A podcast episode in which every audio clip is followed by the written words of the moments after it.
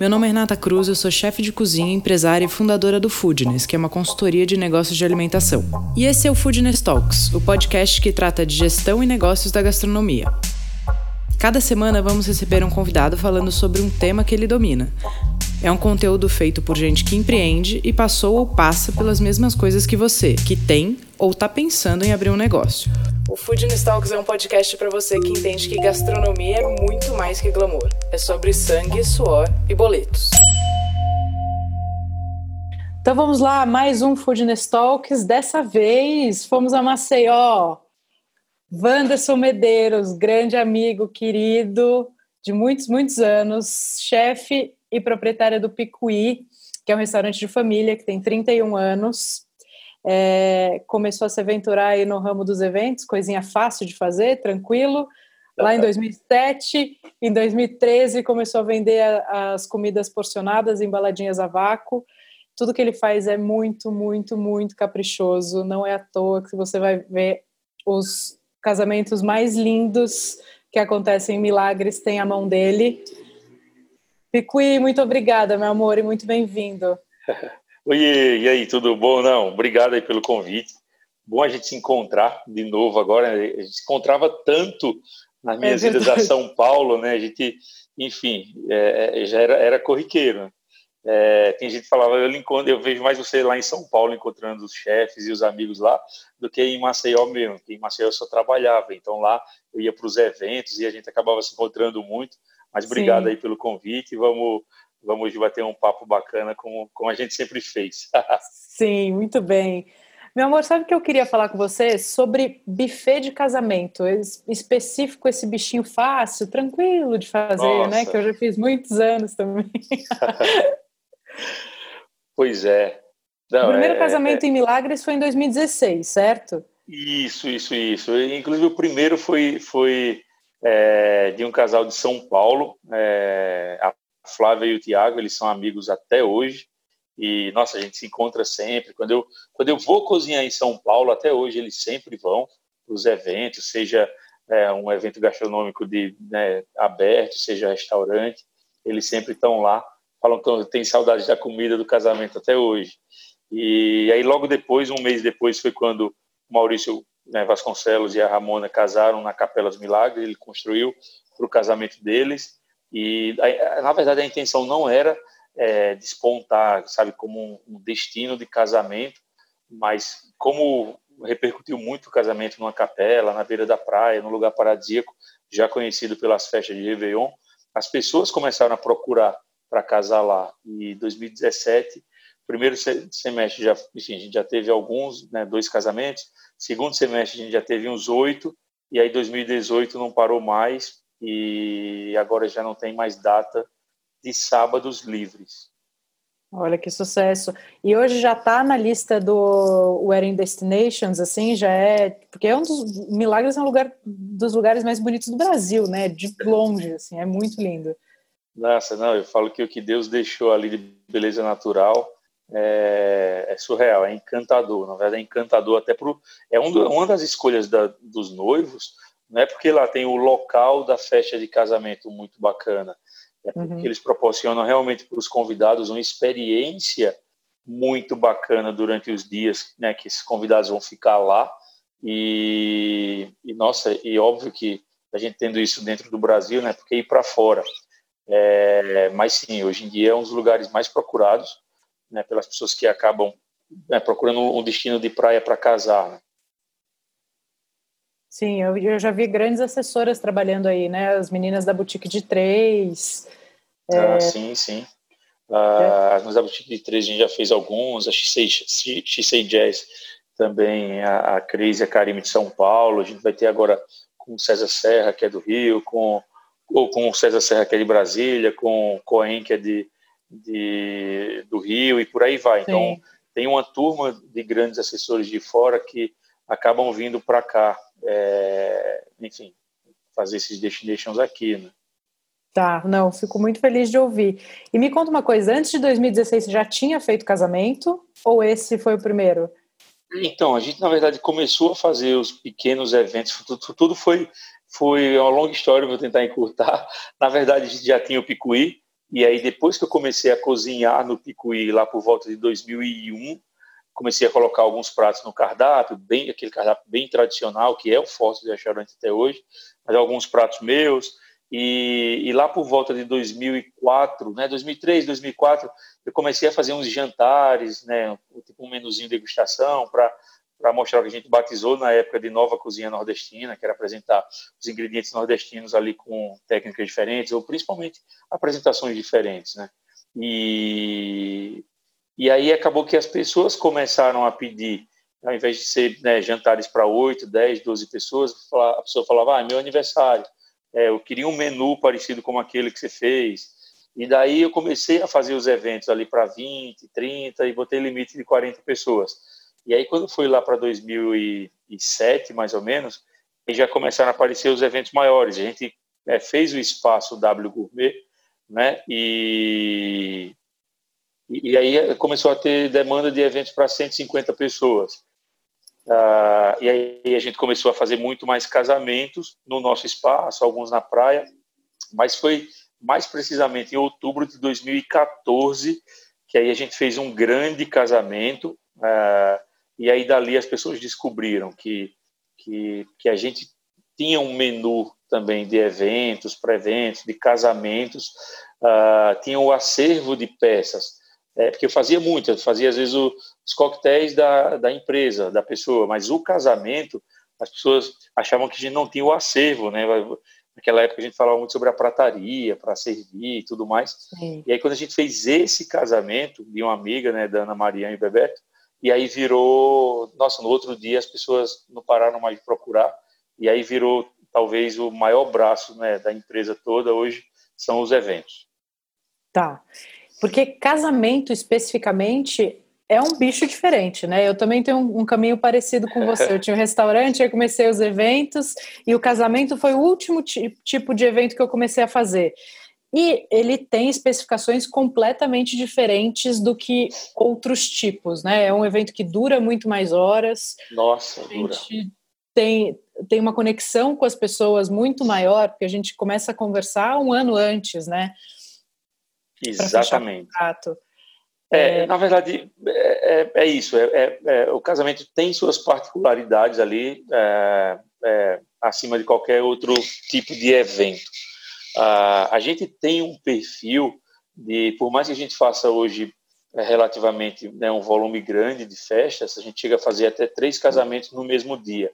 A gente tem isso como limite máximo, a gente não faz mais que três e depende do tamanho do, dos casamentos. Se a gente tiver um casamento muito grande para 800 pessoas, a gente é, é, é, muito pouco provável que a gente faça o segundo. É, e, mas eu concentro muito esse atendimento né, das noivas. Então, é, ele é concentrado entre duas pessoas, eu e a pessoa que trabalha direto comigo, que é o João Fábio, que é uma figura, um apaixonado por todos os casais, por todos os pais de noivos, por, por estar nas festas. E aí, uh, eu falo que uma diferença, né, talvez quem seja de fora né, fica um pouco bravo com isso, mas eu falo que uma diferença de quem casa aqui, não só com o W Gourmet, mas casa aqui no Nordeste, é que a gente acaba se envolvendo muito. A gente é naturalmente é, é, é, é aquele jeito mais, mais amigo, mais camarada de chegar junto, mais prestativo, naturalmente assim. Então, o, a, aquele casamento não vira mais um job, não vira mais um número de orçamento, não vira mais um só o business, não, a gente se envolve mesmo com os noivos que o cerimonial, até que ele tem esse envolvimento, que ele, ele, ele alinha e, e segue todo o perfil do casamento ali do começo até o pós-casamento. O buffet não, é só mais um, fornecedor, mas, mas a gente não, a gente se envolve mesmo, então eu participo de 100% das degustações, sou eu que passo 100% dos orçamentos, e só, só sai um orçamento da nossa caixa de e-mail depois de eu conversar com os noivos. Agora mesmo, nesse período né, de que, que, a gente não está podendo receber os noivos para reunião, para degustação. Uh, hoje uh, eu fiquei com, com uma, uma, uma mãe de noiva que já estava fechado, ela já tinha decidido fechar com a gente uma hora e meia no telefone. Já era uma pessoa que a gente já tinha conversado, já tinha mandado o, o, o cardápio, a gente estava ajustando detalhes e tudo mais. E é um casamento em Milagres, em 20 de, 20 a 21 de fevereiro do ano que vem, é o segundo casamento lá nessa data. É, mas o que eu quero chegar? A gente se envolve com a festa, a gente entende muito o que os noivos querem, a gente a, acaba ficando muito próximo deles, e aí isso facilita muito. É, pode ser entendido como isso dá mais trabalho. Eu já escutei de um, de um grande palestrante no mercado de eventos, é, ele estava fazendo uma palestra e, e só a, última coisa que vocês podem fazer é ficar amigos dos noivos. Quando vocês ficam muito amigos dos noivos, isso vai dar liberdade para eles pedirem coisas a mais, para eles quererem é, mais do que deveria. E, nossa, eu olhei assim e falei, meu Deus, mas eu não, não tenho nenhum noivo que eu não vire amigo, né? não tem nenhum casal que eu não vire amigo. É, tem amigos em todo lugar do mundo. Por conta de milagres, a gente tem noivas que são brasileiras, mas que moram no mundo inteiro. E Sim. quando decidem casar e optam por casar em milagres, né, acabam vindo para cá, os amigos vêm para cá. Muitos, muitas vezes os noivos são de fora, uh, moram, enfim, elas conheciam em outro país. E acaba que quando eu viajo para fora, o que mais tem é, é noiva exigindo que a gente acabe se encontrando. Em São Paulo é a mesma coisa. Em São Paulo eu falo que é um problema, que você chega lá e tem um monte de noiva que você virou amigo, de, né, os casais, nossa, vamos sair para jantar, vamos sair para encontrar, nossa, onde você vai estar hoje? Bom, a gente vai passar aí para ali ver. Isso é bacana, e isso faz Sim. com que a gente queira caprichar mais, a gente queira entregar mais, faz com que a gente faça algo é, que é realmente a cara dos noivos, então isso eu acho que faz uma diferença gigantesca. Então, Falei isso tudo para responder a sua pergunta. É um bichinho diferente? É. Mas quando você se envolve de coração, ah, fica muito fácil. Eu sempre existe aquele aquele mito de que noiva é, é, é, é um ser chato, né? Nossa, a noiva naturalmente ela é chata, a noiva naturalmente ela ela é insegura. Eu falo, meu Deus, mas a gente não tem noivos assim, não tem mesmo. Porque como a gente eu lido direto, a gente trata direto qualquer coisa que eles queiram, a gente vai dar um jeito de fazer. Então, se a noiva chegar toda armada para ser chata, a gente consegue desarmar nos primeiros 15 minutos. É, e aí não tem noivo chato, não tem de jeito nenhum mesmo. Sim. Não, eu tenho, eu tenho grandes histórias também, grandes casais que acabaram virando amigos mesmo, e são amigos até hoje, não só casais, mas o, o buffet me deixou grandes presentes na vida, assim, sabe? Muitos, muitos amigos mesmo, que viraram amigos da vida. Eu fechei o buffet em 2018, mas fiquei com boas histórias para contar aí. E o atendimento tem essa característica já, né? Ele é muito diferente porque, primeiro, a gente começa a cuidar dessa história com muito tempo de antecedência, né? Aí, Não, total. Também a gente está falando de um ano, um ano e pouco de antecedência, certo? Até mais, em alguns casos, né? A gente já tem casamentos para 2022. Olha lá que loucura. É. Agora, me conta. Mas é, mas é, é, é, é, eu falo que é aquilo, né? Existe essa expressão que é, é, quem faz evento, evento é assim. Se cercar é um hospício, se cobrir é um circo. A gente Sim, ali é todo é mundo exatamente isso. louco porque é, chega a ser desumano, né? né, fisicamente, você fazer um evento, ainda mais um evento na praia. Hoje, quando eu faço um evento, né, noivas que escutarem não me entendam mal, que 90% dos meus casamentos hoje são na praia, são em lugar aberto, é o perfil dos noivos que casam aqui. Eu diria que 80% dos casamentos que eu faço são de noivos de fora. E, e né, entre 80% a 90% dos casamentos que eu faço são em lugares abertos, praia, é, beira de lagoa, beira de rio, fazenda e por aí vai. Só que a gente dá, só que a gente tem muito mais trabalho, muito mais, porque é, quando você faz um, um, casamento no salão fechado, você pode montar aquilo em eh, vários dias, com dias de antecedência. É, é, falo que das sete horas da noite liga o ar condicionado, você fica tranquilo, você teve o dia inteiro para montar tudo, tomar um banho, se acalmar, falar com quem se precisa. O casamento da praia não, tem que estar tudo pronto uhum. às 14 horas, porque às 14h30 começa a chegar convidado e aí é embaixo do sol quente, é aquela loucura aí, e vai, se o sol está mais quente, se cansa muito mais, se chove, aí vira mais um perrengue, vai, são, os perrengues são cumulativos na praia. No fim é tudo perfeito, falo que é balé. A gente está ali com o, né, o pé sangrando na coxia, mas no palco está todo mundo lindo, sorrindo e ninguém percebe o quanto você se dedicou, mas quando a equipe é boa, isso a gente tira de letra mas que dá mais trabalho, dá. Sim. E me conta uma coisa, não dá para a gente ignorar esse, esse momento que a gente está, né? É, o mercado de eventos está sofrendo muito com essa coisa da pandemia, com a crise, com os adiamentos de, de datas. Sim, você que já estava sem sábados para frente, você teve que realocar muitos casamentos que já estavam marcados. Isso, exatamente. É... E como é que você faz? Com uma agenda que já estava lotada, como é que você está fazendo isso? Oh, então, na verdade, a, a, quando as noivas precisam alterar a data, é, no caso de milagres, a gente, como a gente faz, é, eu diria que na Capela dos Milagres, né, a gente está falando agora em maio de 2019, na Capela dos Milagres aconteceram 84 casamentos até hoje.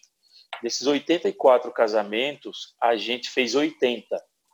Nossa. É, é, a gente fez quase todos, praticamente. E a gente tinha até né, dezembro, janeiro desse ano, 52 casamentos fechados lá, na capela, só falando, nem estou contando nos hotéis, as pousadas, por aí vai. Desses 52, a gente iria fazer 51. Então, o que acontece? A gente já tem um, um, um bloqueio de data sempre para os casamentos de milagres. Assim, a gente já deixa todo sábado, por mais que a noiva não tenha entrado em contato com a gente, a gente já tem essa data lá bloqueada. Então, isso facilitou um pouco nos remanejamentos, né? É, o que aconteceu é que muita noiva é, decidiu é, mudar o casamento para sexta-feira. Então, isso facilitou muito. E os casamentos tá, em Maceió, principalmente os casamentos no nosso espaço, a gente conseguiu remanejar muitos para os domingos. As noivas estão casando muito no almoço de domingo, que se estende até às seis, sete horas da noite. E aí isso facilitou muito. Óbvio que eu estou falando, é óbvio que eu estou falando dos casamentos é, remanejados assim, de, né, do dia 21 de março, que foi o primeiro. A gente já remanejou três, só do dia 21 de março, uh, até basicamente ali os de julho. Uh, um ou outro de agosto também. Mas eu não estou contando ainda com os remanejamentos do nosso pico, que é setembro, outubro, novembro e dezembro. E aí, se a gente precisar, né, que existe possibilidade de remanejar todos esses, aí vai ficar bem mais apertado as datas. Né? Você vai ter que estender para 2021 com. Não, 2021 já já tá uma loucura assim, mas mas aí tem noivas escolhendo casar no meio do ano, que era uma que, que era a nossa lacuna ali, nossa, eu falo que é nossas férias é junho e julho aqui, né? Meio que um pedacinho de maio, junho início de julho, porque teoricamente, né, vale ressaltar, teoricamente é a época que chove mais aqui né, na região. Só que nos últimos anos não vem chovendo. A gente fez casamentos em 2018 de três dias. Ah, desculpa, né? Nossa, eu falei 2019 quando eu falei em maio, mas a gente está em 2020, né? Uh, a gente fez, fez casamentos de três dias no mês de junho, no ano passado, em 2019, e uh, absolutamente nenhum dia de chuva. Então as noivas estão remanejando também para esse período, isso está facilitando, mas vai ser bem mais corrido. Né? Mas, mas é isso, muitas, muitas optaram pela sexta-feira, porque as noivas já fazem um pré-wedding na sexta, o casamento no sábado, e às vezes um almoço no domingo, algo assim. Então muitas noivas já optaram para fazer o casamento na sexta-feira e fazer algo para recepcionar os convidados no dia seguinte, no sábado. Então isso foi muito bom, deu muito certo. Elas às vezes conseguem, conseguem até alguma redução de custos, porque o palco já está montado, o som, a luz já está montada, é, né, algum, alguns fornecedores ela consegue ali juntar com outra noiva e acaba sendo uma vantagem para ela, né, até no poder de decisão. Tá. Mas ninguém cancelou, absolutamente ah, bom, nenhum cancelado, nenhum, absolutamente nenhum casamento cancelado até agora. Perfeito. E me conta uma coisa: você acha que vai mudar esse cenário de casamento depois de tudo isso que a gente está passando? Na verdade, eu que... acho que no início talvez sim. Uh, não sei como vão ficar as regras né, que serão ali impostas né, pelas autoridades e tudo mais. É, eu acho que vai, talvez mude a história da, da mesa de frios lá, servida como um buffet, é, ou algo assim. Ah, enquanto a gente não tiver uma solução definitiva ali é, em termos de vacina ou, ou, um remédio mais eficaz para curar os sintomas, é, eu acho que alguns cuidados terão que ser tomados, é, mas eu acho que quando isso estiver né, mais, mais controlado de alguma maneira, eu acho sim que tudo vai voltar ao normal. É, se a gente fizer um casamento, agora nem pode aglomerar, mas por mais que o, depois que o mercado abra, né, o comércio abra de uma maneira mais ampla, mas as aglomerações no evento elas podem ser adiadas. Assim, eu nem eu nem me fico angustiado por isso. Eu acho que a gente tem que esperar fazer quando fizer com segurança para ter um casamento. Se a noiva já esperou até agora, ela espera mais mais 12 meses e faz uma festa é, para celebrar de verdade como ela já sonhava. Não adianta a gente ah. fazer um casamento agora e cheio de restrições. É, como os avós dos noivos vão poder participar da festa? Não. Os, os, os avós vão assistir de casa, sabe, numa TV, né? né isso. É, então eu acho que que merece esperar um pouco mais e fazer uma festa como já se espera, mas respondendo, acho que depois tudo vai voltar ao normal. Tá, perfeito. Você não acha que o, que o mercado sofre assim, ah, festas menores? Você acha ah, que... As festas menores já eram uma tendência, né? No Brasil, Sim. pelo menos no Nordeste, ninguém casava com festas pequenas até certo tempo atrás.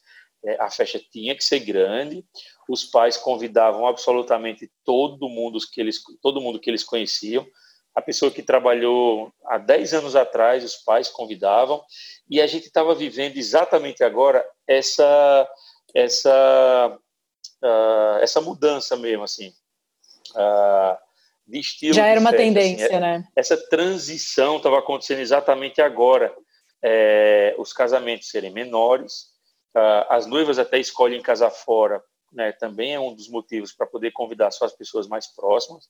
Uhum. É, a, a, por mais que em alguns casos os pais estão ajudando no orçamento, mas já ficou bem claro, e os pais começaram agora a entender que eles não vão poder chamar absolutamente todo mundo que já convidou eles para algum casamento, então as festas naturalmente já iam ficando menores, já, já, já tinha essa tendência, e aí eu acho que agora isso só vai se potencializar um pouco mais, uh, até porque cada vez está ficando mais caro fazer uma festa de casamento, uh, eu digo mais caro porque os noivos querem, ele, os noivos começaram a preferir é, proporcionar uma experiência muito bacana para aquelas pessoas mais próximas do que proporcionar uma experiência mais ou menos para uma multidão. Sim. Então isso é uma tendência. Eu amo fazer os casamentos pequenos. É, nossa, a gente consegue cuidar daquele detalhe que é detalhe do detalhe que só você sabe que, né, que que pode ser feito, assim, que ele não faz falta naturalmente, mas se o casamento é pequeno, a gente como, né, como cozinheiro, né, chefe, ou como as pessoas queiram chamar, a gente consegue ter um cuidado ainda maior. Né? E hoje os pequenos aí para vocês são que número de convidados? Oh, eu já fiz casamento ah, na, lá na Capela dos Milagres, mesmo, tô falando que é um lugar que as pessoas de fora conhecem muito para 12 pessoas. É, a gente faz muito lá para 80, isso, isso é, é, faz muito.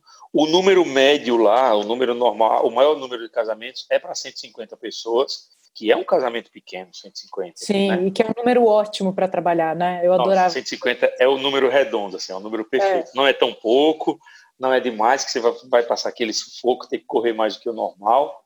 É, para mim é um número perfeito. Mas óbvio que tem alguns casamentos, sempre da turma de São Paulo, que aí esses passam de 400 pessoas, a gente já fez casamentos é, lá de até 600 pessoas. Mas o normal hoje em dia é 150, que é muito pequeno para o, o que acontecia há 10 anos atrás. Tá, legal. Eu, eu tenho para mim aqui que uma das maiores dificuldades, especialmente no, na parte do, de casamento, fora a parte operacional, que é realmente uma festa muito longa, né? São muitos passos. É, você aí então em Milagres quando tem o dia um dia antes, um dia depois, é um final de semana bastante exaustivo. Mas ainda tem uma questão que a gente fecha esse contrato e começa a cobrar esse contrato um ano antes, né? Então você Isso. já tem um compromisso ali um ano para frente. Então, Isso. se você decidir hoje que você não quer mais fazer casamento, você precisa trabalhar até 2022, pelo menos, né? Você precisa decidir isso. Eu, eu, eu falo que por contrato eu não posso mais desistir. Às vezes, às vezes eu falo, toda vez que eu viajo para fora, para algum país, e falo, meu Deus, eu queria tirar um ano sabático, viajar, ficar aqui batendo perna na rua. Aí, aí plint para a corda, tipo, por contrato você não pode sair né, de Maceió até 2022. Sim, se você parar de vender agora, porque daqui a pouco você já vai para é, 2023. É, é, e, e, isso vai para frente, mas é o que eu mais amo fazer, então isso é impossível. Sim, mas é, operacionalmente aí na parte de gestão mesmo, né? Tirando a parte toda do, do casamento, do contato, não sei o quê, é um dinheiro que entra antes e que você vai gastar lá na frente. Então também o orçamento precisa ser feito com muito cuidado, né? Porque as coisas mudam de valor um ano para frente. Então isso, isso, precisa ser feito com, com super cuidado. E aí eu queria ouvir de você, assim, o que, é que você recomenda para quem trabalha com casamento? Quais são, na sua opinião, a, a, as coisas de gestão mesmo, não, não tanto operacionais, mas as que mais demandam atenção? Oh, nossa, uma coisa que você domina muito é a história da ficha técnica. Eu acho que você tem que ter ficha técnica de absolutamente tudo que é servido. A gente, a gente é, consegue ter aqui uma pré-produção né, ou seja, ao longo da semana já estão sendo produzidos os molhos, então tudo que pode ser antecipado a gente já faz. Pra, no dia da festa quase nada é feito, nossa, quase nada. É no Só máximo finalizado no, né, no local do evento e, a, e tudo em absolutamente todas as festas que a gente faz é contabilizado, contado e conferido ao final.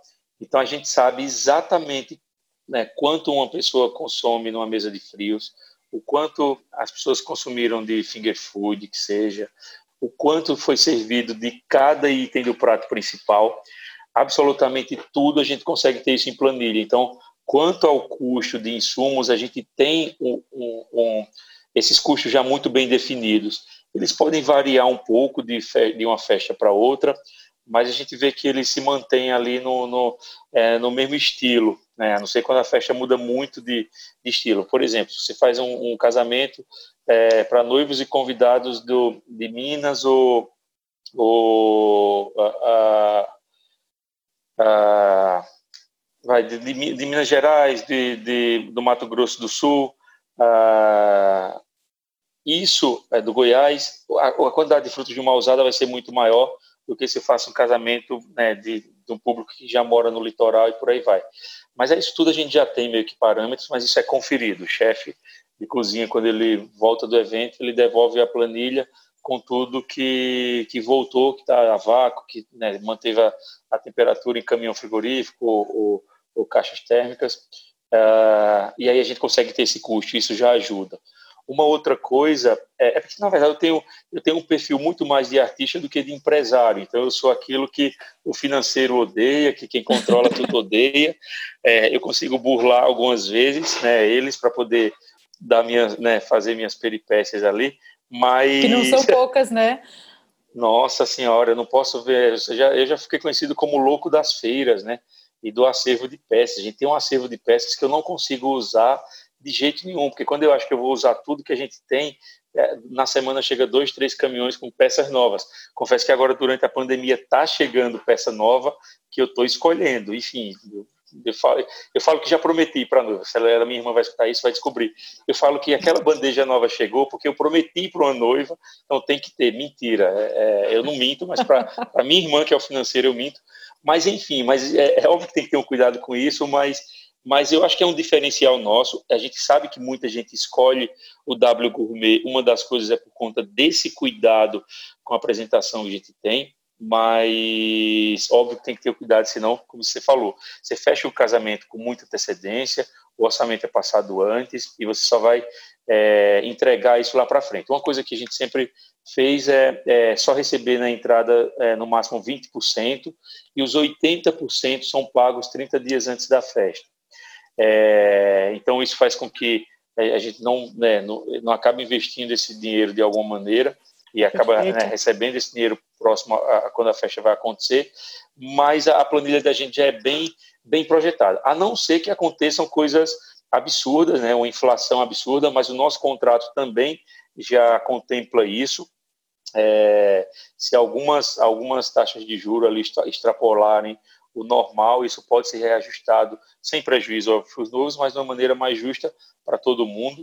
Uh, e aí a gente nunca teve problema não com isso. A gente consegue ter isso muito bem controlado e até agora em tempos de pandemia, de, a gente não sabe, tem umas incertezas aí depois, uh, mas a gente está bem confiante que tudo vai ficar muito, quanto a isso, muito tranquilo, porque a gente consegue sim né, entregar algo com, com a qualidade que a gente quer e sem extrapolar esses custos, porque aí seria um problema e aí isso não seria bom para ninguém, nem para a empresa, nem para os noivos, nem para ninguém, porque, enfim, os noivos confiam Sim. muito em fechar um casamento. O buffet é um dos orçamentos mais altos, junto com a decoração. Sim. Fechar isso antes e, e ali entregar de olhos fechados. Então, a empresa tem que ser também muito sólida para poder entregar isso lá na frente, não com a qualidade que foi prometida, eu digo que é com, com a qualidade muito superior ao que foi prometido na primeira reunião. Sim, não concordo com você. É, e me conta uma coisa, e operacionalmente, porque tem um negócio em evento, é, eu tive esse bichinho do evento muitos anos, né? E agora Sim, ele, ele a gente me trocou muita ideia sobre isso. Eu ainda liguei você um é, tempo atrás, então, há pouco tempo atrás, né? Era, porque uns dois anos atrás eu estava fazendo um casamento no sábado, você me ligou, eu estava no interior, você me ligou, falou, me ajuda isso. aqui com o negócio, estava pensando nisso aqui. Exatamente. é, não, assim, fala. Não, porque eu ia falar, eu tenho uma premissa que eu, eu sempre digo, assim, você vai trabalhar com evento, você tem que saber que vai dar errado. Você só precisa saber o que e que horas. Né? Porque que vai dar errado, isso é certeza absoluta.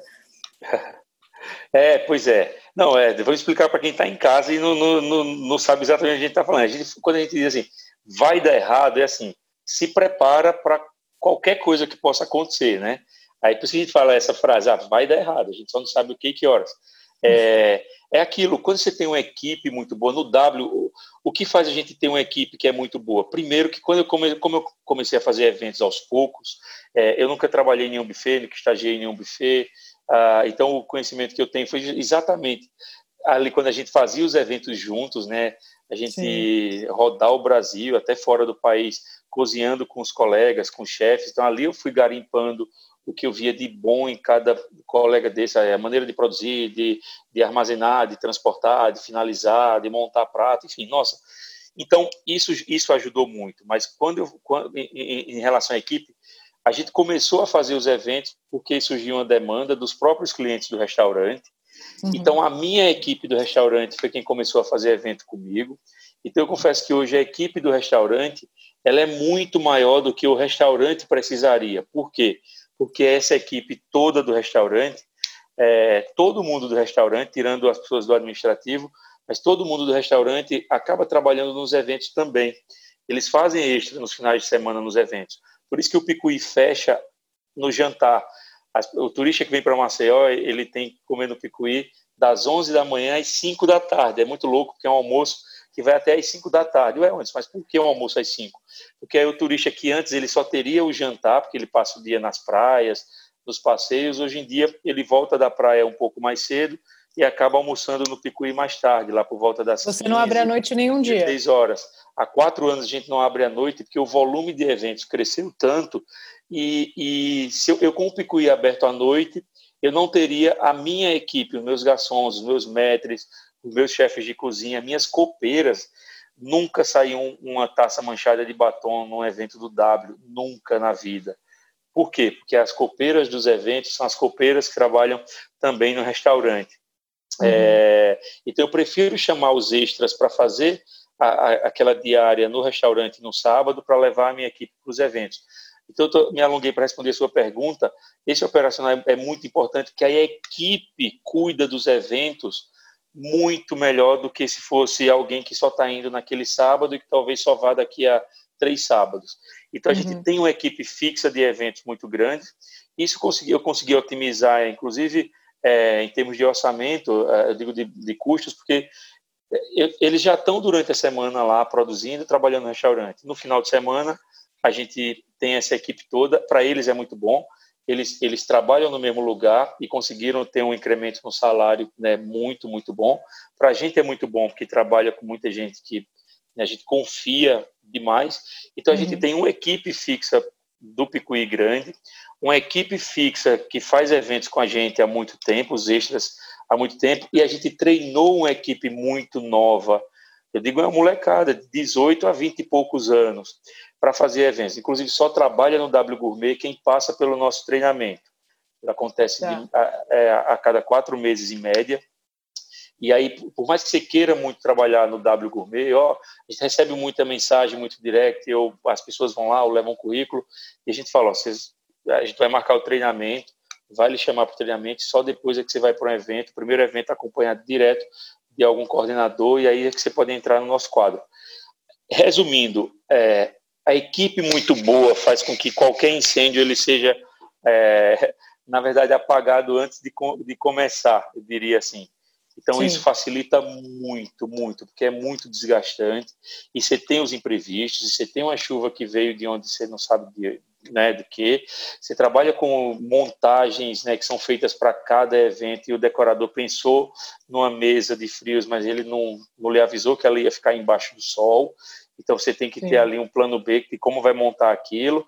E quando tiverem jogando as pétalas de rosa no, nos noivos ou arroz, aquilo vai ser montado por um batalhão de 50 pessoas né?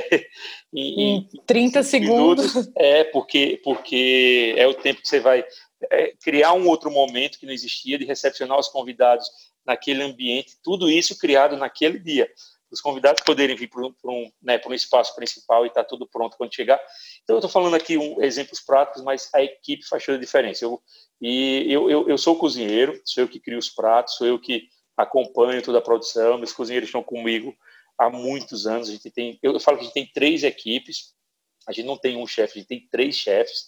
Os três se dão maravilhosamente bem. Tem um que está com a gente há 20 e tantos anos, outro está com a gente há uns 15, outro está com a gente há uns 7. E uh, a gente entrega ingredientes de qualidade, equipamentos que for preciso, uh, orientação que for preciso. Mas eu digo em toda reunião que por mais que eu, como um chefe cozinha ou um cozinheiro, me esforce, mas o serviço do W é muito melhor do que a minha comida.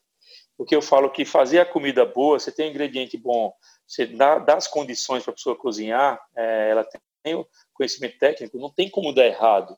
É porque a gente uhum. faz tudo antes, numa cozinha né, onde está tudo muito seguro. Isso é finalizado Sim. no evento. Não tem como o prato sair com. Até porque lá é seguido ficha técnica. Tá? Então, se ele vai produzir para 20, para 200 ou para 2 mil, é, a requisição é feita nas quantidades corretas. Então, é, não tem como. Como música para os meus ouvidos, isso. É, então não tem como sair diferente o prato. É, então não tem. Agora, o serviço aí, um casamento para 400 pessoas, que eu vou ter ali 70 trabalhando, eu estou falando de 70 porque se eu tenho 400, eu já tenho que ter pelo menos 400 atendentes de, no serviço, ou 40 atendentes no serviço de salão. Mais Sim. cozinha, mais copa e, e o resto staff, estou botando aí 70 pessoas trabalhando. Aí eu ter 70 pessoas é, trabalhando ali feliz, fazendo tudo para dar certo, e é isso, apagando os incêndios e, e com um sorriso no rosto, sabe? E você pedir uma água lá no cantinho da festa e o cara tá com rádio, ele vai pedir uma água e a água vai chegar para ele convidado, isso é difícil. Isso é, é, quase que impossível. E a gente conseguiu. Uma das coisas que facilita, uma dica para quem tiver buffet e está escutando, é você ter uma equipe é, é, ligada, né, se comunicando muito mais fácil. Então, muito mais rádios para muito mais gente de salão. Rádio é a solução dos deuses, né? Os, o, é, é, a gente trabalha com metade da equipe de salão com rádio. Então, todas as pessoas do recolhe de mesa trabalham com rádio. Uma, é, sempre tem uma pessoa da equipe de limpeza, a empresa de limpeza, que nem é minha, mas uma uhum. pessoa da equipe de limpeza é, que for contratada para a festa fica com o rádio do buffet. Porque se quebrar uma taça em qualquer lugar, essa pessoa ela tem que ser chamada imediatamente. É, então a gente a gente otimizou muito muito o nosso serviço com essa comunicação. Então eu falo que tem casamentos que eu fui como convidado há três anos que até hoje eu estou esperando o meu refrigerante, né? Porque Sim. eu pedi e nunca chegou. E no caso do W a gente fala isso, que você pediu refrigerante para o menininho que está limpando a mesa, é, ele vai que tem a que tem uma das maiores importâncias, uma das maiores reclamações que eu recebo de clientes que vão escolher o W Gourmet é que eles foram para algum casamento em algum lugar, não falo isso Maceió, falo Brasil, e o que mais incomodou era a mesa suja. E eles Sim. foram para algum casamento da gente e a mesa não ficava suja em nenhum momento. Resumindo, essa comunicação ajuda muito e faz tudo ser redondinho. Assim. É, a, o, o seu staff é o seu maior ativo em qualquer empresa, né? Mas num buffet, especialmente num evento é, dessa magnitude que envolve, acho que casamento tem uma especificidade também que assim, ali você, é o dia do sonho de pelo menos 10 pessoas. Não é só a noiva e o noivo. Você tem os pais, você tem irmão, você tem tio, você tem. Amiga. É, é, é, o dia que nada pode dar errado, né? E se der errado, tem que ser só pra gente, não pode parecer para os convidados. É, Muitas é, não, vezes. Não. Pois é. O problema é que não é nem nosso, a gente vai lá e resolve para não, não parecer para o noivo. Total, de que evento é assim, você tem que se lascar, vamos se lascar todo mundo junto. Então tem coisa que não tem absolutamente nada a ver com buffet, mas a gente a gente vai lá e dá um jeito de resolver. Nossa, muita coisa. É, eu digo que é o dia mais importante para os noivos até talvez o nascimento do filho. Então não tem como, não tem segunda chance. Eu não tenho como repetir aquele casamento, os mesmos noivos, ela com o mesmo vestido, com os mesmos convidados, no mesmo local. Não existe como repetir. Então toda primeira reunião com noivos eu prometo a eles um casamento perfeito, 100% perfeito. Só que aí eu explico para minha equipe que não sou eu que vou fazer o casamento ser perfeito. Eu só fui quem prometeu. Essa batata uhum. quente vai estar nas mãos deles. Então eu digo para eles: a, a promessa que eu fiz lá no primeiro dia, que fez ela escolher a gente, fez você estar aqui hoje, eu estou transferindo nesse minuto para você.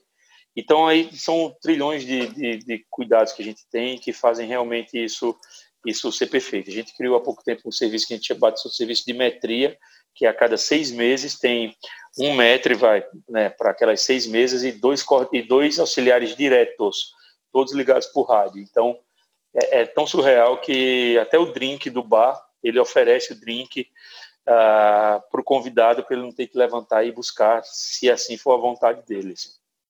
Sim. E me fala uma coisa, Pico, você fica hoje dentro da cozinha ou não? Você faz a parte de coordenação, mas você cria os pratos e no, e no dia da operação você mais coordena e supervisiona tudo?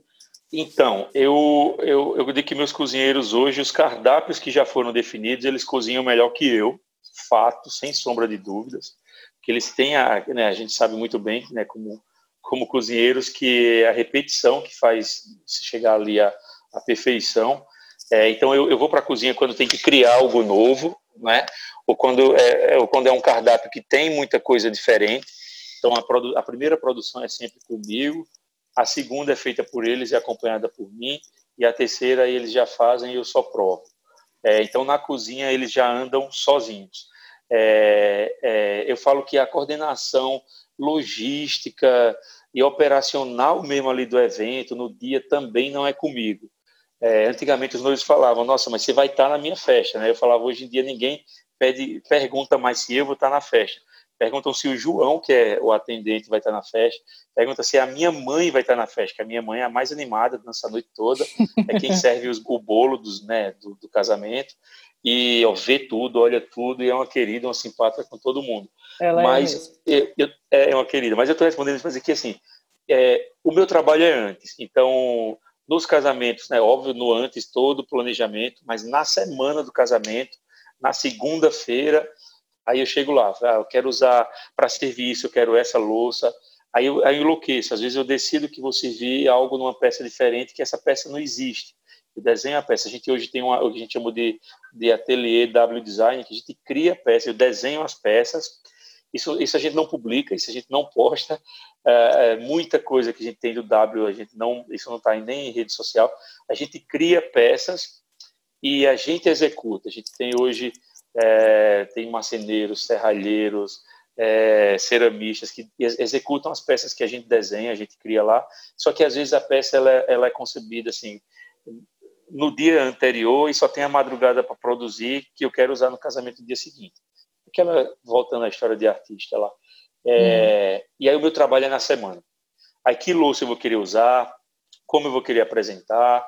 Às vezes eu opino que uniforme eu quero para aquele casamento e aí ele fala, sim, mas você quer um uniforme diferente. E aí eu vou na loja de tecido, eu escolho um tecido, eu mando fazer, peço para fazer o avental, porque também tem a costureira, tá?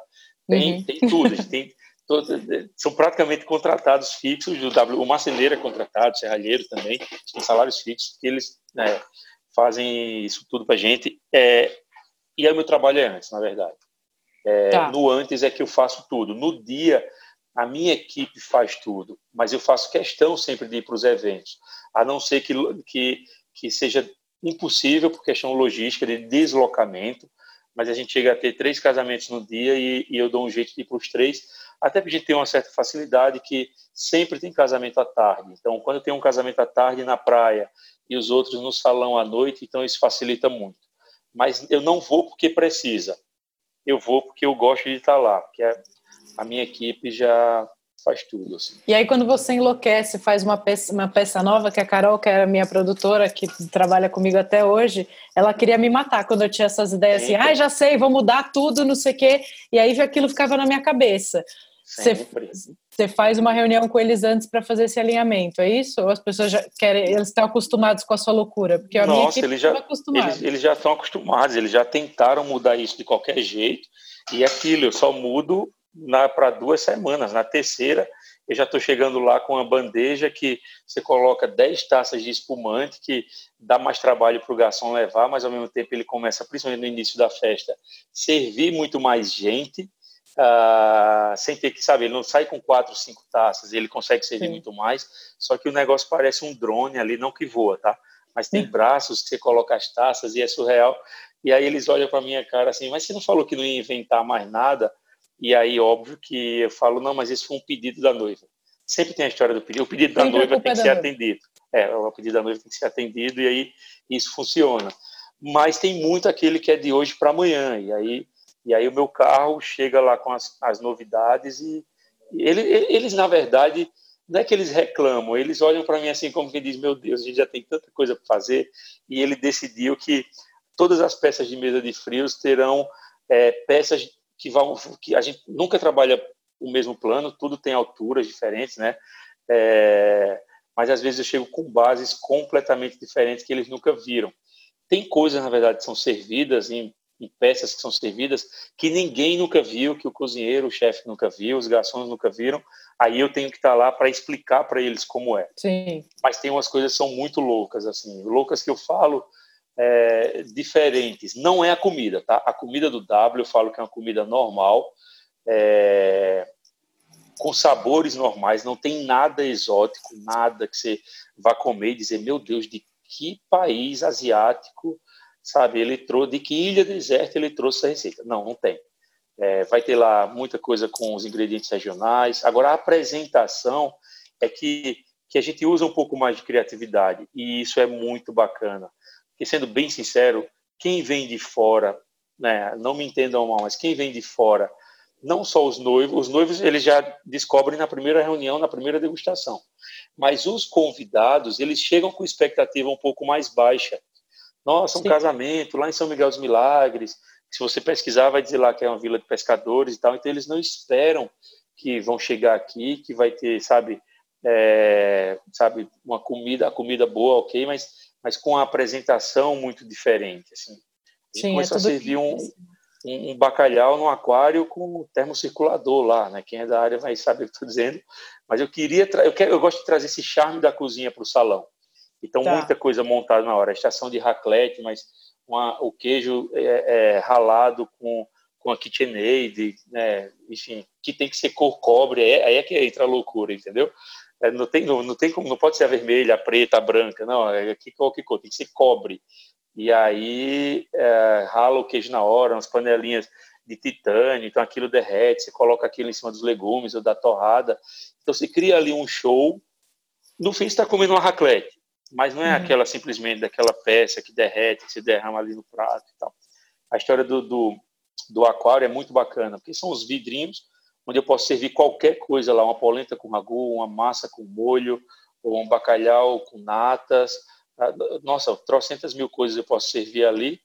E, e nada mais são que potinhos num aquário bonito, que tem um termocirculador onde eu controlo a temperatura e consigo deixar uma temperatura ideal para cada tipo de comida ali. Então, é até melhor do que um richô. Parece louco, mas o richô, você não consegue controlar tão bem. Uma massa, ela pode ressecar, ela pode cozinhar mais. E no aquário, em vidrinhos fechados, isso não, não acontece. Você come o alimento da melhor maneira que poderia ser servido, só que visualmente você tem ali um, um, algo mais bacana. Então, essas são as loucuras ali do. do por o Aquário eu decidi criar para o meu aniversário, em julho do ano passado, uma festa para só 700 pessoas. Oh e aí eu cheguei, eu cheguei na festa, enfim, é um aniversário onde reúne todo mundo que faz eventos e tudo mais. E aí decidi, decidi fazer em 13 dias. Então, ele, todo mundo enlouqueceu, óbvio, né? Uma festa numa quinta-feira para 700 pessoas que foi decidido fazer 13 dias antes. Então a gente já está calejado consegue. Mas era, era uma festa que eles não sabiam nem o que era. Eles falaram, mas o que é isso? Como é que eu vou, liga Eu vou isso? mandar esse podcast para toda a equipe que trabalhou comigo. Eles vão me amar tão mais. Falar, nossa, nossa Renata senhora. era super fácil. Nossa, e a, a energia que ligava o termocirculador estava dimerizável, então o termocirculador não estava aquecendo. E os convidados para chegar, e eles falaram, mas tem que fazer foto sua. E eu disse, meu Deus, que foto? Faz foto depois, eu tenho que esquentar. Sabe, é muito louco. Mas eu sou assim, eu não vou, eu não, não vou projetar algo que eu vou usar daqui a um ano. Não é, a gente tá, não, e quando a gente voltar, imagina eu eu com esse Nossa, tempo aqui pesquisando. O garoto ficou com esse tempo ocioso, imagina, tô, tô, tô rezar um Pai Nosso para sua, sua equipe essa noite. Não, a gente tá com câmera, câmera quem está em, quem tá só escutando não vai ver, mas isso aqui ah, são as nossas tábuas de frios para o Dia dos Namorados. Então todo mundo que pedir é, o nosso né, combo lá dos namorados vai receber numa tábua dessa, carbonizada e tal. E quem fez? Eu eu e, e o pessoal da equipe mesmo. Então é um presentão. Você não, é, é, muito raro você achar até isso para comprar. Mas eu, eu liguei para ele às 8 da manhã, pedi para comprar. Eu falei: ó, compra uma serra tico-tico, compra uma serra copo, compra um maçarico para um botijão grande. Eu vou fazer o teste no pequeno. E eu estou chegando aí em duas horas. Em duas horas a gente fez a, as, as amostras e já está produzindo. É isso, muito bem. Mas eu, eu, acho muito legal seu, essa sua criatividade, essa sua paixão pelo, pelo evento é muito legal. Eu adoro, ficaria horas aqui com você ouvindo, porque é muito inspirador mesmo. Não, mas é isso. Assim, quando você tem uma paixão, faz isso com, com paixão mesmo, você faz a mais e acaba que as pessoas percebem, todo mundo percebe. E aí, resumindo, as pessoas já vêm com expectativa um pouco baixa. Quando elas encontram aquilo, aquele serviço, aquela comida, e eu não falo só do W não, tá? Eu, eu, os bufês em Maceió como um todo são muito, muito bons.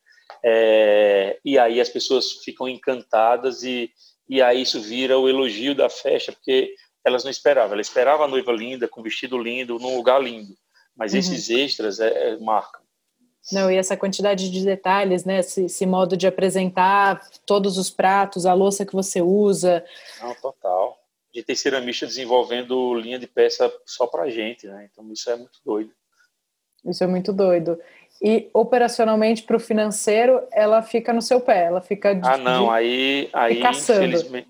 Nossa, quando eu vou para uma feira lá em São Paulo, então é uma dica, tá? Para quem tem buffet ou até para quem tem restaurante, assim que for possível voltar, não sei se vai, é, provavelmente não tem em agosto, não sei ainda, mas vai lá na, na antiga Gift Fair, né, que agora se chama AB Casa, vai lá na, na ABUP, uh, escolher acervo de peças para usar aí nos seus eventos, nos seus restaurantes, porque vale muito a pena, você encontra muita coisa bacana. Então, quando eu vou para uma feira dessa, fica todo mundo se tremendo já. A última eu menti, eu estava indo para fora do país e ela falou: Nossa, que bacana, você vai para fora, então você não vai na feira, né? Eu falei, pois é, mentira. Eu tinha botado uma, uma passagem com, com uma escala de 12 horas em São Paulo. Então, quando eles acharam que eu estava voando para fora, eu estava em São Paulo, escolhendo coisas. E achei coisas que, meu Deus do céu, ainda bem que eu fui. É, isso faz, isso faz muita diferença na apresentação, né? Mas eu imagino que você deve enlouquecer seu financeiro mesmo. É, aí, mas, mas, ela, ela, mas ela, ela entende, assim, quando ela vê as pessoas elogiando, aí eles entendem. é, e é importante para quem quer trabalhar com esse nível de exclusividade entender que precisa cobrar por isso, né? Porque tudo isso que você está falando são grandes investimentos, né? Sim, você... sim, sim. Até porque, por exemplo, quando eu falo casamento para 400 pessoas, então é diferente você comprar, ah, eu vou comprar um, um prato novo para casa, você vai comprar o quê? 8, 10, 12 unidades, mas daí eu não, eu tenho que comprar 400. E daí quando você compra o prato, né, base, prato principal, você tem que comprar o prato de sobremesa, e se você escolher um, um supply, aí são mais, né, pelo menos 450, contando que vai ter quebra. Estou falando se eu for né, fazer uma save de 400 unidades. Então, o, o montante é muito alto, né? O valor é muito, o investimento da gente com peça é muito alto. Isso é fato. Uh, eu sempre prometo que, que vou passar um tempo sem fazer isso, mas eu não consigo. sempre acho que está precisando.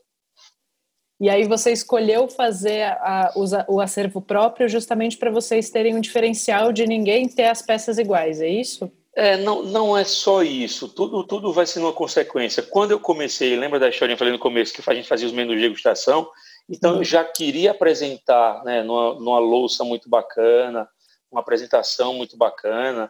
É... Então, quando eu fui aumentando o número de, de capacidade dos eventos, eu fui trazendo esse capricho. Eu não abandonei esse capricho, entendeu?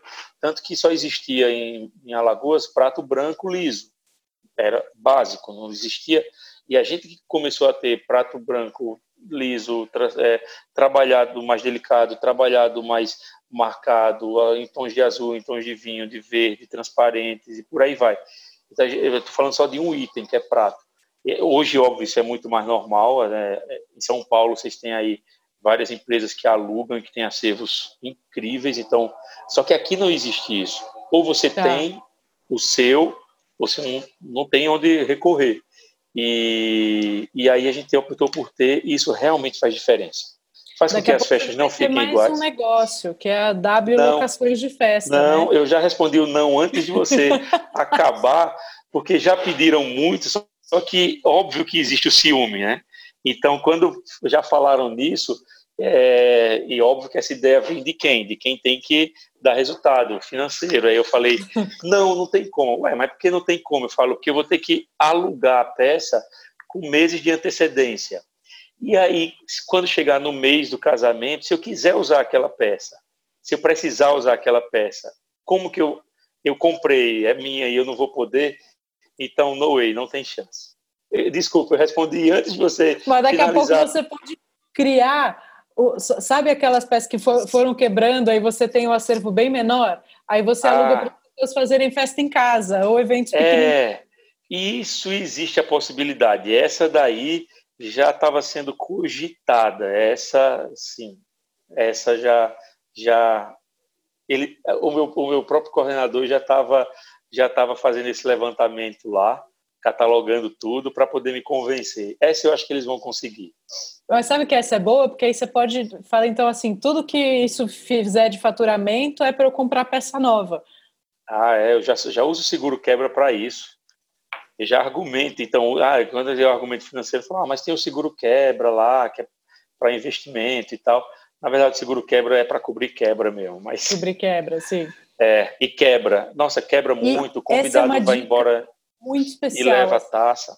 O seguro quebra, para mim, é inegociável. Porque Nossa, o seguro é... quebra, só para quem está entendendo, é o seguinte: quando a gente faz um casamento, quebra muita louça.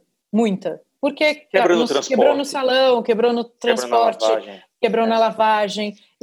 Isso quebra. O convidado muito. quebra muito. Os brindes na pista é. de dança depois de sete horas Nossa de festa. Senhora. Eles são, eles são é, é grego, né? Quebra tudo. Sim, e o, e o seguro quebra é um recurso que, que o buffet tem tanto para garantir é, aquele valor para repor as peças, mas também como uma segurança para os noivos. Porque Isso. a hora que você fez a festa, você já gastou ali uma grana e vem uma continha depois, no dia seguinte, que você está indo para a lua de mel, chega uma conta de 3, 4 mil reais. E me corrija se eu estiver errada, bate Exatamente esse valor. isso. É, é, sim. E aí é desesperador para o cara, que ele achou que estava tudo pago, chega uma conta, pá, pesada. Então, é uma segurança para todos os lados e é uma paz você saber que aquilo tudo está respaldado, que você não vai ter que fazer uma ligação desagradável no dia seguinte. Nossa, eu seguinte. nunca conseguia, eu nunca conseguia. Eu aí, também não. É, aí a gente decidiu, então isso dos itens, a gente no nosso cardápio, né, no orçamento tem o horário estendido, que é um, é um ponto importantíssimo para os casamentos na praia, ele, ele é opcional, pessoa pode optar por estender o horário ou não. É, mas o valor já está no contrato, mas, né? Mas, mas, o seguro quebra, não, no, esse não, esse, esse nem é opcional, a pessoa, esse já tem que ter. É, porque não é só o que quebra, as pessoas podem falar, mas não quebra, ah, não quebra porque está na cortina da festa, você não vê. Mas lembra que eu falei Sim. que a pessoa da limpeza já fica com rádio, porque quebra tanto que é para ela poder ir lá e recolher tudo que quebra, mas é o que quebra no gramado, é aquele talherzinho bonitinho, douradinho, que você comprou fora do país, que vai cair na grama, que ninguém nunca mais vai encontrar. É o guardanapo que a sua avó põe o, bo... que põe o doce para levar aqui sua conta. Guardanapo ah, de linho, nossa Guardanapo de linho, nossa, tem aquele que você não usou de papel para tirar o batom, aquele batom nunca vai sair, ou seja, vai, vai descartar. É aquele que usou para levar os docinhos, esse é básico. Isso quando não enrola a sandália, porque ela ganhou uma, uma sandália mais baixa, mas a sandália de salto ela não vai levar na mão, ela enrola no guardanapo. Tem aqueles que caem no chão e alguém não vê, pisa com salto, e é aquela mancha que você pisou no chão de evento, com salto também não sai. E, e aí, para repor um pouco disso, mas tem muito também as taças, os copos que o convidado leva embora. O convidado Sim. que tomou uísque durante sete horas de festa, na hora de ir embora, ele não lembra de deixar o copo, ele vai com o copo na mão, não é uma maldade, tá? É, Sim, é um ele está com um copo, né? ele está saindo ali com um copo, ele não percebe que aquele copo não é da noiva, não é um brinde, assim, é, é, ele não sabe que é do buffet, e aí ele acaba indo embora, e aí é muito chato você abordar as pessoas para deixar o copo. Eu sei que isso é, é, né, é, até tratado como normal, mas no W a gente não consegue muito, não. Quando está quando tá muito, muito, é, o segurança fala, ó, é, os com raiva também, fala, ó, é, pede para alguém trazer copo para a portaria e tentar trocar de alguns convidados. A gente sempre aborda com a mesma frase. Senhor, boa noite, tudo bom? Eu poderia trocar a sua taça por esse copo aqui para evitar de quebrar no carro e vocês se machucarem? Sempre é essa pergunta. E Sim. aí tem gente que se toca e fala: Nossa, claro, ela não estava percebendo. Claro, lógico, desculpa, está aqui. Mas tem gente que fala: Ah, não, vou bebendo nesse. A gente tá bom, bom descanso, né? Enfim. Sabe que a gente fez uns copos é, de, de acrílico legais com a, com a marca do buffet, assim, e especialmente praia, para as pessoas não se machucarem mesmo, praia e campo, porque a, cai, começa a cair copa, já tem muita gente hora, descalça. É, é determinada então, hora a gente troca pelas taças de acrílico. É, a gente fez uns copos lindos e aí coloridos tal. E aí as pessoas. E a gente embora assim com 15 copos. Ah, tem isso. Vai, vai, vai. É, é esse, esse sim. mas é, enfim, mas o seguro quebra é, é, é, fundamental ter. Outra coisa é quanto ao horário, horário estendido, né? Qualquer casamento fala que ele dura ali sete horas de festa. Ah, mais um casamento na praia, que a noiva marca por volta das 15, 15 30 a cerimônia quando acaba por volta das 17, para ainda ter luz do dia, ela fazer foto com luz do dia. Então, das 17, 7 horas de festa daria meia-noite. É muito raro a turma ir embora Não, à meia-noite. E aí, é, a equipe já está ali desde as 10 da manhã. Né? A equipe que eu falo só de serviço, nem fala de montagem, que já está ou das 7 ou do dia anterior, que em muitos casos é preciso. E aí a gente, a gente é preciso considerar esse horário estendido, isso, isso ser cobrado, porque a, gente precisa remunerar essa equipe que está ali há tanto tempo. Claro. Não, e, e aí isso é bom já estar tá no contrato, porque aí você fala, bom, vamos estender. Aí normalmente o assessor já fala, né? Vamos, vamos estender uma hora, vamos estender duas horas. É, mas já está previsto cons... no contrato e tudo bem. Aqui a gente já coloca na prime... na no primeiro e-mail, no primeiro orçamento, isso já está lá bem, bem claro. E a gente fez diferente. A gente normalmente é 10% a cada hora, né? Isso é meio que, que o normal. A gente fez diferente aqui. Uh, se precisa estender, a noiva paga 10% pela primeira hora e ela ganha a segunda. Tá. E aí, se for preciso estender mais, que é o caso de todos os casamentos de São Paulo, hum. paulista gosta de amanhecer o dia na praia, é, aí ela paga 10% pela terceira hora e ela ganha a quarta. Tá. É, a gente está falando em quatro horas da manhã, quatro e pouca mais ou menos, é, é, é o tempo que aí a gente está desmontando o backstage e aí amanhece o dia. A gente fez isso porque eu falo, cara, é, de hora em hora vai ficar igual a antiga telecena do Silvio Santos, né? Agora eu entreguei minha idade, de hora em hora, mas não, aí a gente decidiu fazer isso a cada duas horas. E aí os noivos já optam logo antes do fechamento do contrato, já fecha o contrato com essa hora estendida, pelo menos a primeira. Porque não é só a equipe, a equipe eu posso até dar para eles a incerteza, ó, talvez estenda ou não, paciência, se estender para eles, bom, eles vão receber o extra, se não, perfeito, volta para casa mais cedo mas eu sempre digo que tem que considerar pelo menos a primeira hora, porque aí eu preciso dimensionar a quantidade, nem é tanto de comida, porque comida no W a gente já leva comida para no mínimo 50% a mais do que eu teria de convidados. Mas aí eu preciso dimensionar gelo, preciso dimensionar Sim. bebida, porque aí gelo, bebida, isso é, continua sendo muito consumido depois das sete horas de festa. E aí, se você, né, a noiva fez um orçamento para sete horas de festa da bebida, se a festa vai se estender para mais quatro, para onze horas de festa, a bebida pode acabar. E aí, principalmente em Milagres, a gente está falando muito em Milagres, está no meio do nada, você não tem Sim. onde comprar bebida, você não tem lugar nenhum 24 horas, você ir comprar mais gin, mais vodka, mais espumante. Exatamente isso. Meu amor, muito obrigada. Quantas dicas preciosas, que, que gostoso falar com você. Passa rápido, hein, o tempo. Passa rápido, já estamos aqui uma hora e pouco batendo papo. Putz, grilo, e aqui era 40 minutos. mas enfim, não, mas que bacana, espero ter dado aí algumas, algumas dicas práticas uh, ah, para quem. Tá Faz tá seu merchan agora. Ah, então, pois Fala é. Seus, suas arrobas todas para o pessoal ver seu trabalho. Ah, então, quem quiser acompanhar lá o que a gente faz, segue lá o arroba picuí, é, né, P-I-C-U-I. Eu falo que é pato, igreja, casa, uva, igreja. Arroba picuí, lá, de lá vocês vão conseguir achar os outros. O W Gourmet, que é o buffet, o W Empório, que são as comidas embaladas a vácuo, o, o Picuí Alagoas, que é o, o restaurante, mas, mas sigam lá, vocês vão ver muita coisa bacana. A gente sempre mostra esse, esse backstage ali, nessa montagem dos eventos. E, e mais do que tudo, venham a Maceió, venham a Alagoas, venham a Milagres. Vocês precisam conhecer São Miguel dos Milagres, é um lugar surreal. É, um lugar surreal. surreal. Nossos hotéis, as pousadas são incríveis. Tô fazendo a gente fez um buffet lá, nova. você lembra? Eu, você, Guga. Pois é, então, não, você, você é muito, muito surreal. É... Não existe, foi isso mesmo. E o que ali faz tempo, faz oito anos. Para é, mais, faz não? isso. É, pois é. É mais ou menos isso, oito, nove anos, né? É o tempo do Réveillon. E, e todo mundo tem que conhecer porque o lugar é realmente surreal. Assim. É, é um dos lugares mais lindos do mundo mesmo. Eu fiquei muito chocada quando eu fui. Eu não esperava chegar num lugar tão, tão, tão lindo. É. Não, e, e, e os hotéis que estão abrindo lá não são hotéis gigantes, tá? Não são resorts, não tem. São hotéis pequenos, pousadas né, de charme. E, estão e são muito bacanas, muito, muito, muito legais.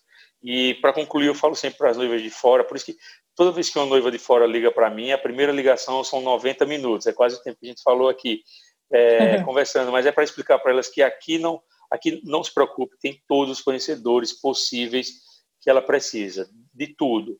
Ah, quer trazer assessoria de fora perfeita, mas se precisar daqui, tem assessorias incríveis, né? tem pessoas que fazem o bolo, o buffet, a iluminação, o som, a montagem, tem absolutamente tudo que precisar.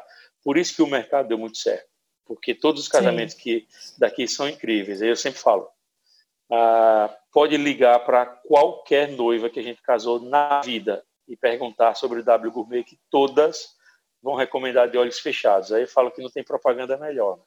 Não tem, essa é a melhor propaganda. Então, se todo mundo trabalhar para poder dizer isso, ó, pode ligar para qualquer cliente meu, que ele vai falar com emoção. É, para mim, esse é o maior presente. Ah, meu amor, muito obrigada. E você é mesmo essa pessoa, e acho que Maceió tem essa energia do amor, assim. Eu gosto sempre muito de estar aí. E vamos ver se em breve, acabando tem que voltar logo, né? Passando tudo isso, vamos organizar alguma coisa. É, não, na verdade, resumindo, eu decidi que esse ano a gente ia comemorar os 20 anos do restaurante ao longo do 21. Então, a gente terminou e voltou, né? Aquela papo de amiga é assim. É, mas, é, é, na verdade, o que a gente ia fazer de restaurante, a gente falou muito dos eventos, é que as pessoas questionam muito que elas querem a comida dos eventos e elas nunca têm acesso a Anderson. As pessoas me chamam no casamento e falam: eu vou ter que ser convidada para outro casamento para poder comer isso aqui, porque eu quero comer isso semana que vem. E aí eu falava, infelizmente, ou vai ter que ser convidada ou vai fazer uma festa. Então, na verdade, nos 20 anos de Picuí, que foi em novembro do ano passado, que a gente decidiu comemorar ao longo do 21, porque eu confesso que na correria dos eventos eu esqueci de comemorar o 20, é a junção do cardápio tradicional do Picuí com o cardápio dos eventos no Picuí. Então a gente reformou o Picuí inteiro, mudou é, é, é, visualmente a mobília, a placa Picuí e W Gourmet agora são juntas na fachada, a gente colocou a placa no dia que ia fechar por conta do isolamento social. Foi muito engraçado. Eu, eu, eu, eu, eu digo que foi engraçado para não dizer trágico. Todo mundo coloca uma placa do restaurante nova para abrir. Eu coloquei a placa no dia de fechar. Mas enfim, mas quando voltar vai ser isso, é, a junção do buffet com o picuí. Assim, agora a gente já consegue depois desse amadurecimento juntar as duas marcas. Então quem quiser come a tradicional carne de sol com pirão do queijo coalho e macaxeira frita e quem e quem não Nossa. quiser vai comer a massa com molho de cogumelo trufado e, e, e lascas de carne de sol, porque óbvio que o regionalismo tem que estar ali sempre. Sim. Muito obrigada, meu amor. Assim que a gente estiver liberado, pode ter certeza que eu vou pegar um avião para ir te dar um beijo e comer tudo isso aí, que eu já fiquei salivando. E, é isso. e vamos organizar algum encontro daqueles que só a gente sabe fazer e a gente se diverte muito, muito, muito. Né? Quando você esteve aqui, a gente se divertiu até indo para a praia num final de tarde com o sol Foi se num... pondo. E estava frio aquele dia, não era? Estava um dia estranho, não era um dia normal aqui do Nordeste, mas é isso que eu digo, vamos repetir, porque está na hora já. Está na hora, passou da hora. A gente chama os, os outros meliantes, Guga, Rocha. Nossa, é gente, viu? E esse grupo foi só aumentando e cada vez mais periculosos, né? No Sim, bom sentido. sempre. um beijo grande e um beijo para todo mundo que está escutando a gente aí. Obrigada, meu amor.